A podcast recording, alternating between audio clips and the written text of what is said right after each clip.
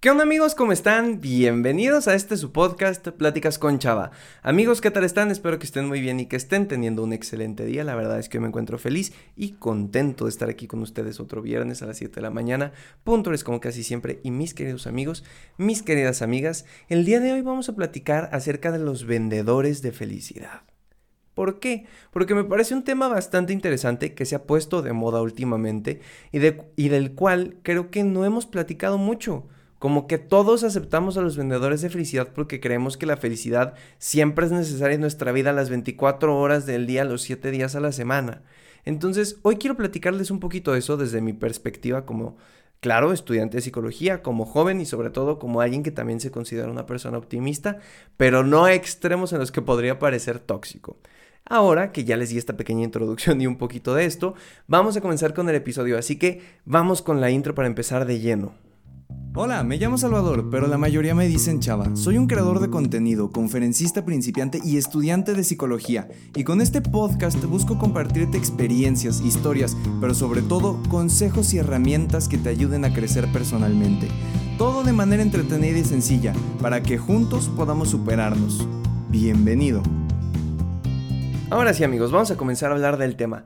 ¿Qué son los vendedores de felicidad? ¿Cómo los puedo reconocer, Chava? Generalmente los conocemos bajo el nombre de coaches, eh, gurús, motivadores, eh, conferencistas, influencers que se dedican a, al contenido positivo, vamos a llamarlo de esta manera. Que a ver, ojo, no estoy diciendo que el contenido positivo sea malo porque de hecho creo que este podcast entraría un poco en esa categoría, sino que muchas veces, no sé si les ha pasado que ven este tipo de a este tipo de influencers y les dicen algo así como, no estés triste, la tristeza no sirve de nada. Tú enfócate en el futuro y enfócate en que serás feliz. Y con eso estar ahí. Ya le di al micrófono. Y este tipo de cosas, porque se emocionan y te transmiten y al final tú sales después de ese video o después de esa conferencia o después de este tipo de cosas diciendo voy a ser una mejor persona, voy a cambiar el mundo. ¿Qué es lo que pasa? Tengo un poquito de problema con los vendedores de felicidad. Porque creo que con el paso del tiempo lo que han hecho es dañar la imagen de las demás emociones como si ser feliz es lo único que estuviera permitido hoy en día, cuando realmente, y lo he platicado muchas veces, en muchas ocasiones, la tristeza, el enojo, el miedo, el asco, la sorpresa, cada una de esas emociones tiene una función vital en nosotros y no tendríamos por qué reprimirlas. Tendríamos que aprender a controlar cómo las manifestamos, pero no reprimirlas. Y entonces me quedé pensando, ¿y y, probablemente ustedes también se estarán preguntando, Chava, ¿y por qué estás hablando de esto? El otro día descubrí un podcast, eh, que curiosamente lo descubrí porque me siguió en Instagram. Eh, así que supongo que escuchará eh, este episodio la persona que lo hace. No me acuerdo del nombre del podcast, si no con mucho gusto lo mencionaría. Pero bueno, em, reinvéntate algo así, reconócete algo. Y el punto es que me puse a escucharlo porque a veces me llama la atención escuchar podcasts nuevos, pues para ver qué está trayendo la gente, cómo lo están haciendo, qué me gusta de ellos, qué no, para también ver si lo puedo implementar aquí, porque al final también muchas de las cosas que aprendo de otros podcasts las implemento en este eh, programa. Y el punto es que en ese episodio creo que la chica estaba hablando algo como cuando rompes con una pareja o el destino eh, lo separa y sus signos no son compatibles y Diosito también. Y una mezcolanza de creencias bastante curiosa que después platicaremos. Pero el punto es que en una parte decía, si tú estás pensando como en romper o en tal, te prometo que va a llegar alguien mejor. Siempre llega alguien mejor, te lo puedo prometer. Y usualmente cuando escucho este tipo de mensajes me cuestiono a mí mismo, ¿yo creo eso? ¿De verdad es una ley que siempre que rompas va a llegar algo mejor? ¿Siempre? Y sobre todo porque eh, esta persona defendía el argumento diciendo, como eres una buena persona, vas a traer puras cosas buenas a tu vida. ¿Creemos eso de verdad? Primero que nada habría que, habría que entender qué es una buena persona y qué es una mala persona. Porque a veces creo que tenemos esta tendencia a totalizar a las personas como si fueran blanco o negro, cielo o tierra, bueno o malo, cuando realmente ninguna persona es totalmente buena y ninguna persona es totalmente mala. Y creo que eso es algo curioso porque deberíamos de comenzar a ver nuestra vida en escala de grises, no en totales, no a ver esta parte dicotómica del bueno o el malo, el bien o el mal, más bien blanco, negro, cielo, tierra, todo este tipo de cosas. Deberíamos de dejar de totalizar ese tipo de situaciones y entender que la vida es como una escala de grises, ni muy malo ni muy bueno, estás en un punto medio. Y después podemos platicar incluso, y me voy a alargar, la verdad, porque tengo ganas de discutirlo con ustedes. ¿Cómo sabemos quién es una buena persona y quién es una mala persona? Y ustedes me pueden decir, no, pues eh, aquel que ayuda a una ancianita a cruzar la calle es una buena persona. Y aquel que robó una manzana es una mala persona. Pero ¿y si empezamos a desarrollar y resulta que quien robó la manzana la robó porque no tenía que comer? Llevaba sin empleo más de tres meses. Tenía muchísimas deudas que pagar y tenía un hijo de cuatro años que necesitaba comer. Toda su vida, esta persona había sido alguien honrado o honrada, trabajador, trabajadora, que le echaba ganas, que trataba de hacer algo con lo que tenía, pero por circunstancias, no sé, de la pandemia se quedó sin trabajo y se vio la necesidad de robar una manzana. ¿Podríamos juzgarlo o juzgarla como una mala persona? ¿De verdad ¿Podríamos mirarlo a la cara y decirle eres una mala persona?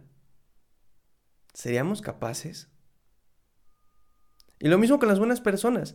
A veces nos dejamos aparentar, o dejamos que la gente aparente ser otra cosa que realmente no es. Imaginémonos este ejemplo que les puse de eh, la buena persona que está ayudando a una abuelita a cruzar la calle. Pero lo que nosotros no sabemos es que la está ayudando a cruzar la calle porque es un disfraz para que el policía no vea que se robó un reloj de una persona hace dos cuadras, por ejemplo. Y entonces tú dices, ah, pues sí, ayudó a la abuelita, pero se robó un reloj hace dos cuadras y nada más porque lo quería. Así nada más. Y entonces nuestra percepción cambia y decimos, ¿quién es el bueno y quién es el malo? ¿Quiénes somos nosotros para decidirlo?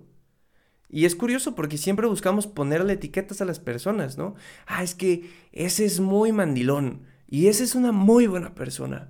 Y esa amiga, la neta, es bien mala. Y esa es bien chismosa. Y ese compa es. Eh, le entra dura la chela. Entonces ponemos etiquetas que totalizan a una persona como si eso fuera lo que lo definiera. Cuando realmente no. De verdad, creo que tenemos que hacer un trabajo de conciencia enorme en la sociedad para dejar de totalizarnos. Para dejar de decir, tú eres esto y tú eres esto y tú entras en esta categoría y si no estás en tu categoría no eres nadie. Pero bueno, ideas locas que tengo y ya me desvié del tema de qué es lo bueno y lo malo. Nada más recapitulando entonces, eh, eso es más o menos lo que estaba platicando esta chica. Como eres una buena persona, te van a pasar cosas buenas. Número uno, ¿quién determina que somos buenas personas? Mi mamá, Diosito, las reglas de la sociedad, tú, yo, nuestros juicios morales. No sabemos, pero pongamos que nos consideramos buenas personas. Hay muchísimas personas que llevaron una vida digna, una vida tratando de hacer lo mejor con lo que tenían, y aún así tuvieron percances. Piensa, por ejemplo, en los niños de 3 años que tienen cáncer. Y yo sé que es un ejemplo fuerte, pero quiero que lo pensemos. ¿Qué pudo... A ver, si, si seguimos esta teoría de que te pasan cosas buenas porque eres una persona buena y no te pasan cosas buenas porque no eres una persona tan buena. ¿Qué pudo haber hecho un niño de cuatro años para que le diera cáncer? La neta. Si nos seguimos bajo esa lógica, ¿qué pudo haber hecho un niño para recibir y merecer eso? Nada. Realmente nada. Y lo mismo las personas buenas. A ver, ese pobre niño va a tener una enfermedad sin haber hecho algo malo. Y hay gente que hace cosas que a lo mejor no son correctas y que metieron la pata y cometieron errores y les pasan cosas buenas. Y les pasan cosas buenas y te preguntas y dices, ¿cómo? ¿Cómo es posible? Fuerza, Dios, universo, eh, cuarzos, lo que ustedes quieran. ¿Qué está pasando para que esto no sea justo? Y es que, a ver, hay que tomar conciencia de que la vida no es justa.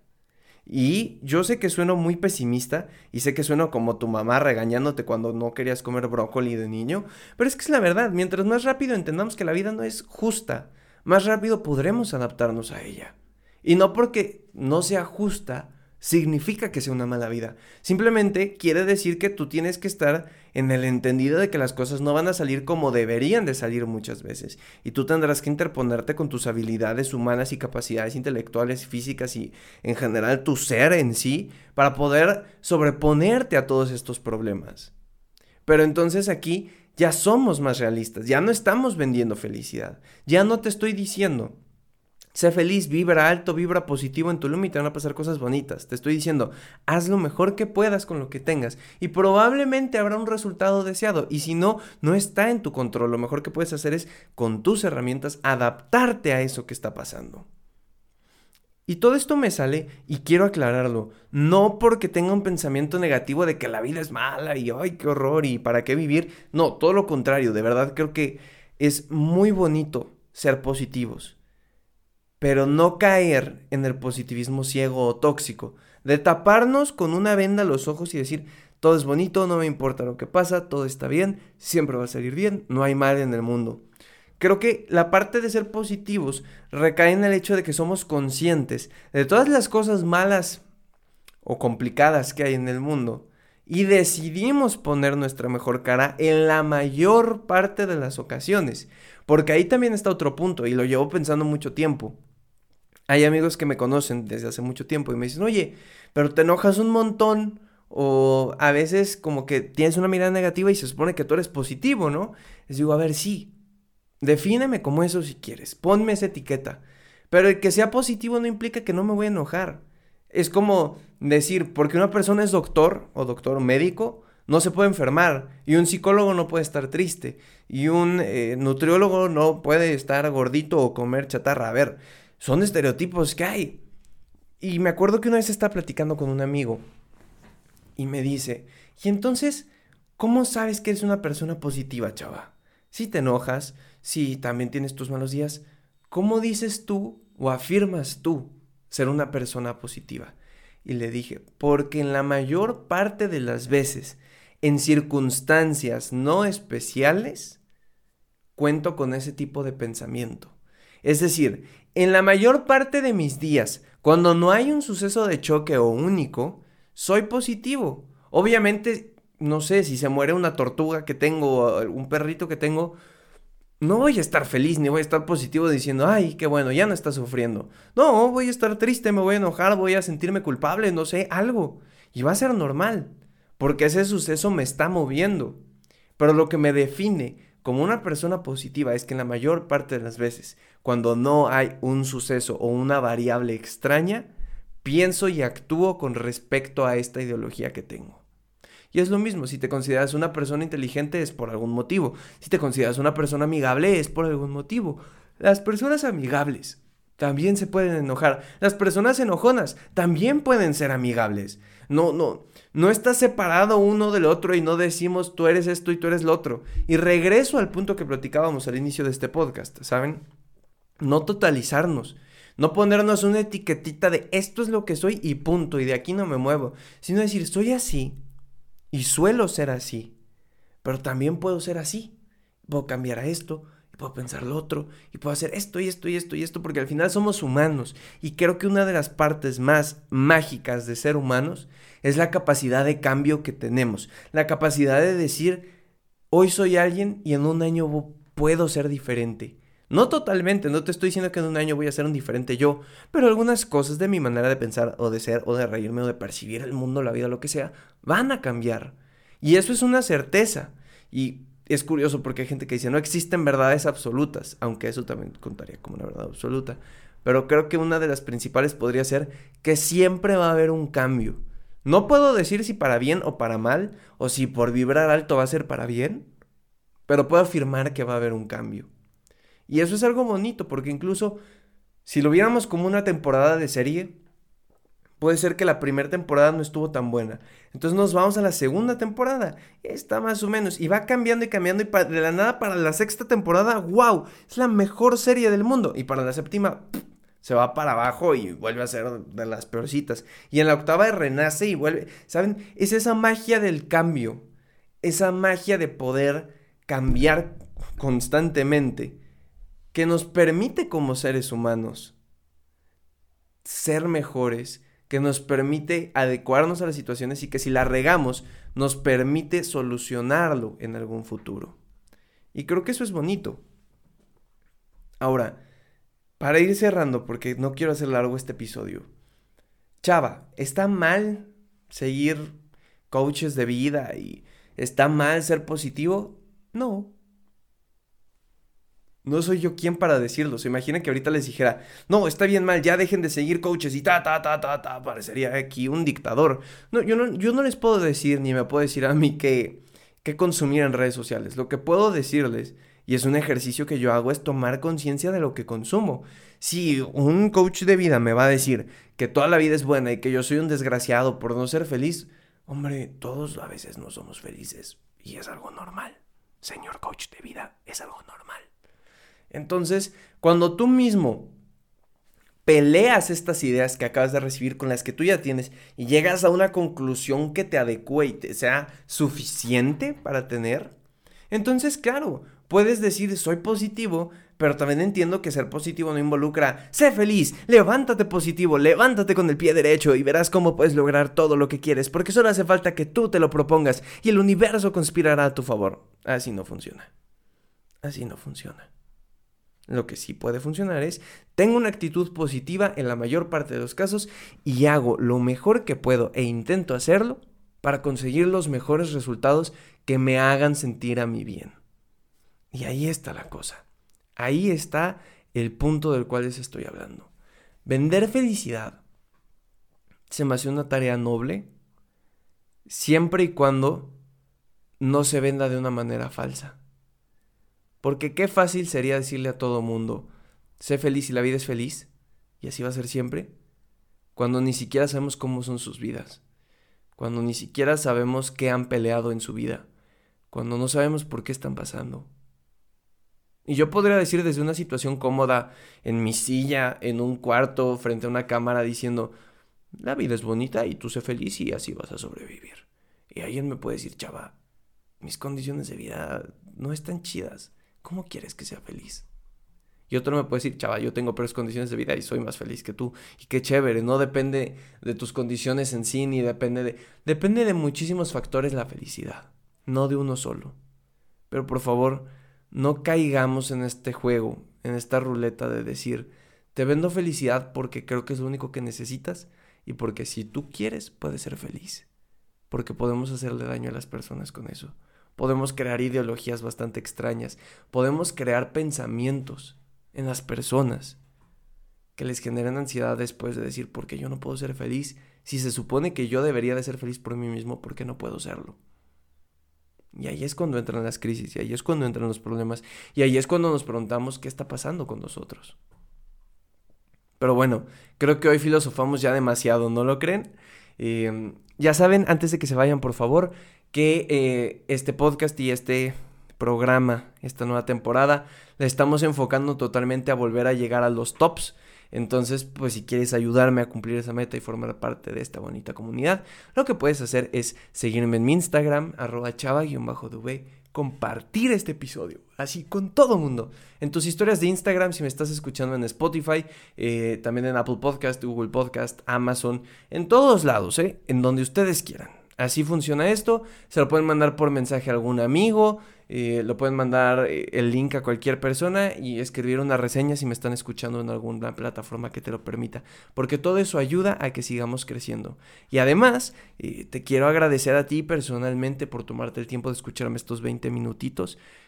te agradezco por estar, por regalarme unos minutos de tu tiempo y espero que lo que hoy platicamos te sea útil te ayude a reflexionar y a cuestionarte sobre todo eh, a todos estos vendedores de felicidad que te quieren bajar la luna y las estrellas a un costo de 999 por mes. Nos escuchamos la siguiente semana en este tu podcast Pláticas con Chava. Que tengas un excelente fin de semana y que lo aproveches al máximo. Y antes de decir el hasta la próxima, recuerden que también pueden escuchar este podcast pidiéndole a su asistente eh, preferido que lo reproduzca, como por ejemplo, Alexa, reproduce Pláticas con Chava podcast. Reproduciendo la cotorriza en Amazon Music. Reproduciendo el último episodio. No. Alexa, silencio. no era la cotorriza, Alexa. Pero gracias. Gracias por hacerme quedar así. Nos escuchamos la siguiente semana en este tu podcast, tu pláticas con Chava. Que tengas un excelente fin de semana y que lo aproveches al máximo. Hasta la próxima.